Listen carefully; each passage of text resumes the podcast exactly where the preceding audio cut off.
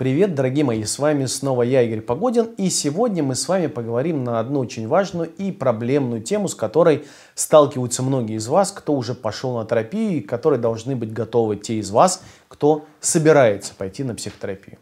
Почему в процессе психотерапии наступают временные ухудшения? Что это значит? Э, довольно часто в процессе психотерапии от своих коллег, от своих клиентов – я слышу такие истории. Вот до терапии было не очень хорошо. Я пришел, конечно, но в терапии стало еще хуже. Вот как будто бы в процессе терапии жизнь, которая была более-менее, либо была не очень, либо была плюс-минус, становится значительно хуже. И люди начинают, конечно, естественным образом обвинять в этом психотерапию, психотерапевта. И пишут мне письма, говорят о том, вот я, наверное, попал к какому-то непрофессиональному психотерапевту, помогите мне избавиться, найти другого. Зачастую это уже пятая замена терапевта и происходит примерно одно и то же. Странно, почему так происходит? Некоторые говорят о том, может мне психотерапия не показана, или мне нужна другая психотерапия, или гипноз какой-нибудь, или таблетки может мне попить. А кто-то говорит о том, вообще ваша психотерапия это шарлатанство, не какая-то не профессия, а прям какой-то ужас. Это, это ваше произведение искусства мне не нравится. А почему приходите на психотерапию? Потому что значительную часть своей жизни вы двигаетесь по пути отказа быть живым. Сначала вам родители устанавливают условия ценности, и вы отказываетесь от части своей жизни, стремясь соответствовать образцу родителей, чтобы они вас любили. Следовательно, вы перестаете осознавать часть своей жизни. И вы теряете контакт с теми аспектами своей жизни, которые были бы для вас важными, и были важными, и оставались бы важными, если бы не это условие ценности. То есть попутно мы от частей своей витальности, от кайфа жизни мы отказываемся, чтобы быть любимыми. Следовательно, мы перестаем смотреть в те места своей жизни, которые для нас были и остаются ценными. Поэтому, собственно, на каком-то этапе жизни, как-то земную жизнь пройдя до половины, я очутился в сумрачном лесу, утратив правый путь во тьме долины. И вот в какой-то момент вы обнаружили, что вас колбасит в отношениях, вы несчастливы, э, бессонница у вас началась, на работе не клеится. В общем, какой-то у вас невроз или депрессия, или, в общем, все вместе. Психосоматика одолевает. Неважно, по какой причине вы обратились за психотерапией. Вы приходите на психотерапию. Задача психотерапевта заключается в следующем глобально.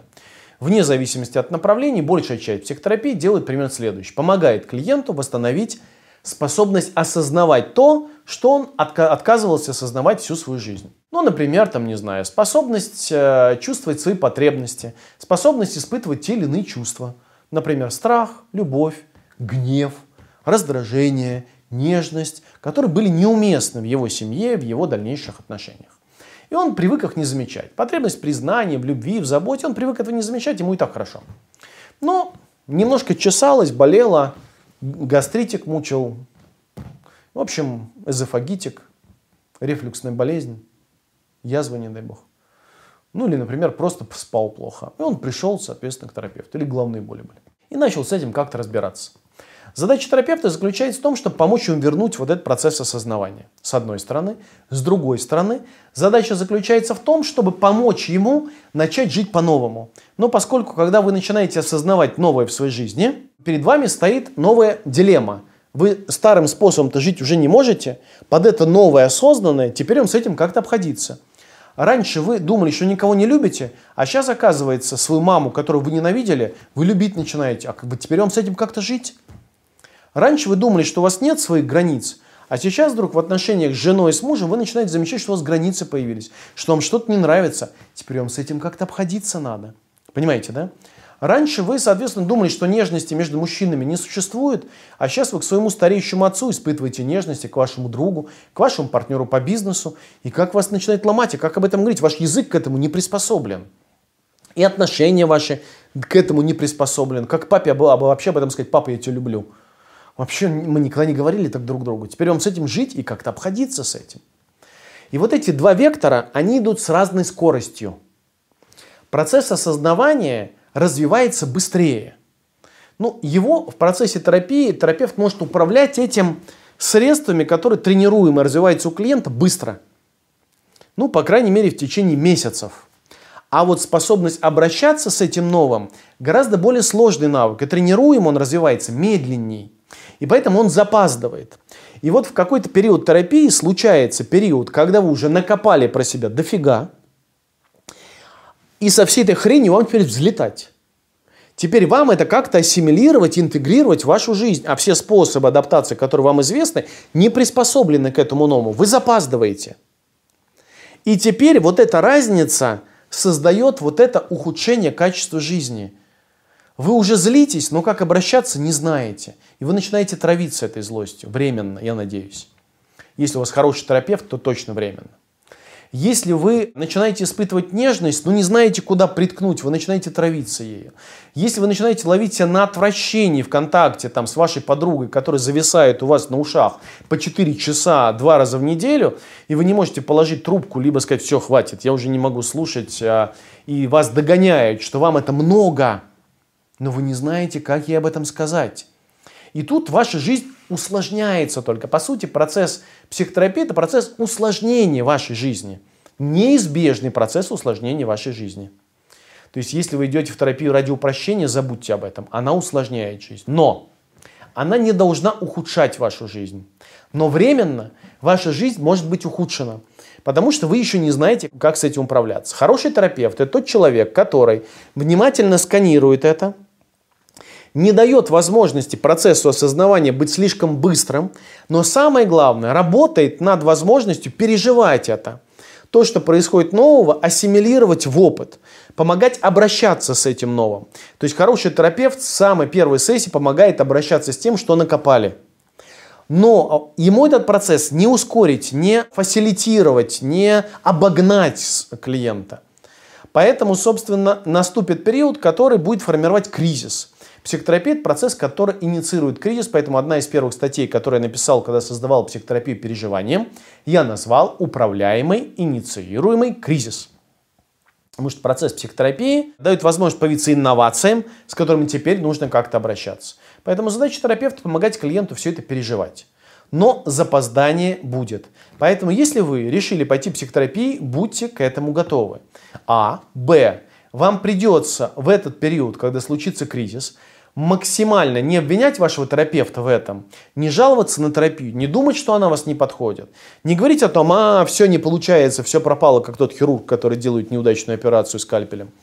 Вот, а остановиться в этот момент и сказать, похоже, мне нужно постараться трансформировать свою жизнь. Как я хочу жить по-новому? Как я хочу сейчас попробовать со своей злостью, своей нежностью, своей радостью? Потому что вы не представляете, есть люди, которые радоваться не могут. Есть люди, для которых радость опаснее, чем для вас ненависть. Потому что радоваться означает для них, что кто-нибудь умрет обязательно. Вот мы же выросли все из совка. Радоваться опасно.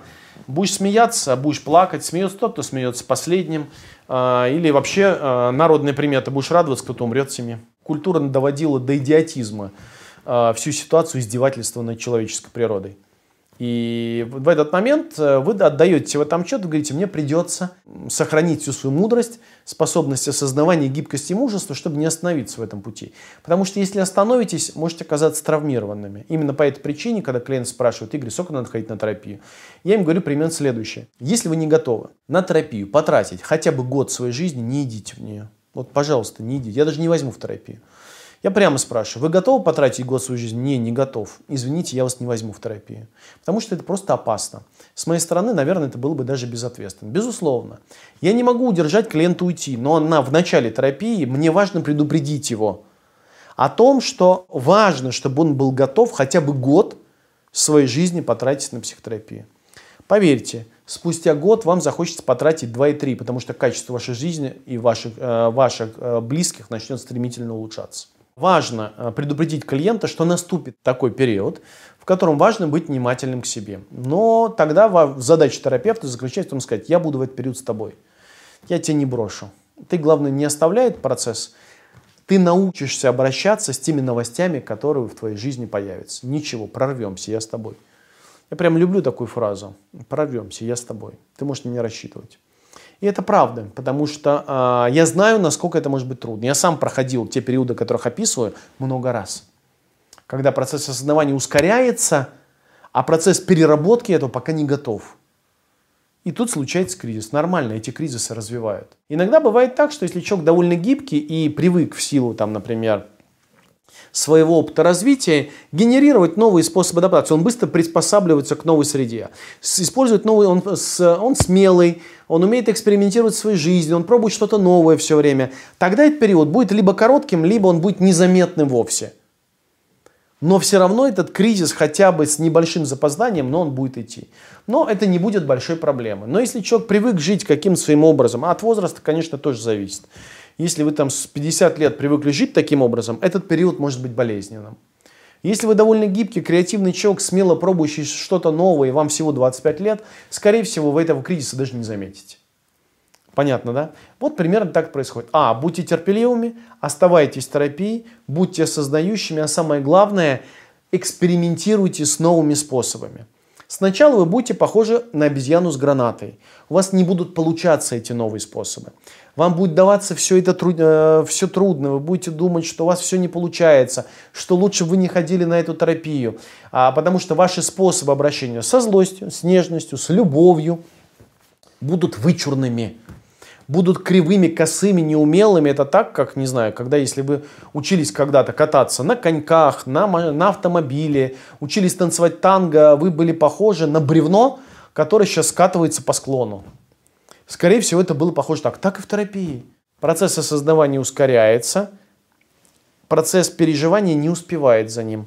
Работайте над процессом переживания. Помогите вашему терапевту эту работу выполнить. Задача вашего терапевта помочь вам этот период э, довольно непростой вашей жизни пережить. Вот примерно так. Надеюсь, мне удалось обрисовать это важное явление. И когда вы с ним столкнетесь в терапии, вы уже будете готовы. Если вы терапевт, вы тоже знаете, что делать. Работайте, помогайте клиенту ассимилировать тот опыт, те впечатления, которые он приобрел. Работайте над этим не в меньше, чем над осознаванием. Плох тот терапевт, который во главу угла ставит только осознавание и начинает колбасить, стимулировать, прокачивать только его. Вы сами роете себе яму и усложняете себе жизнь. Работайте параллельно с первой же сессией над помощью клиентам ассимилировать этот опыт. Над помощью клиенту переживать, оставаться живым в том, что у него появилось. Следовательно, экспериментировать со своей жизнью. С вами был все тот же Игорь Погодин. Надеюсь, это видео окажется для вас полезным. Если вы думаете, что это видео окажется полезным вашим друзьям, Шерьте, делитесь, э, сделаем вместе мир немного лучше. Пока-пока.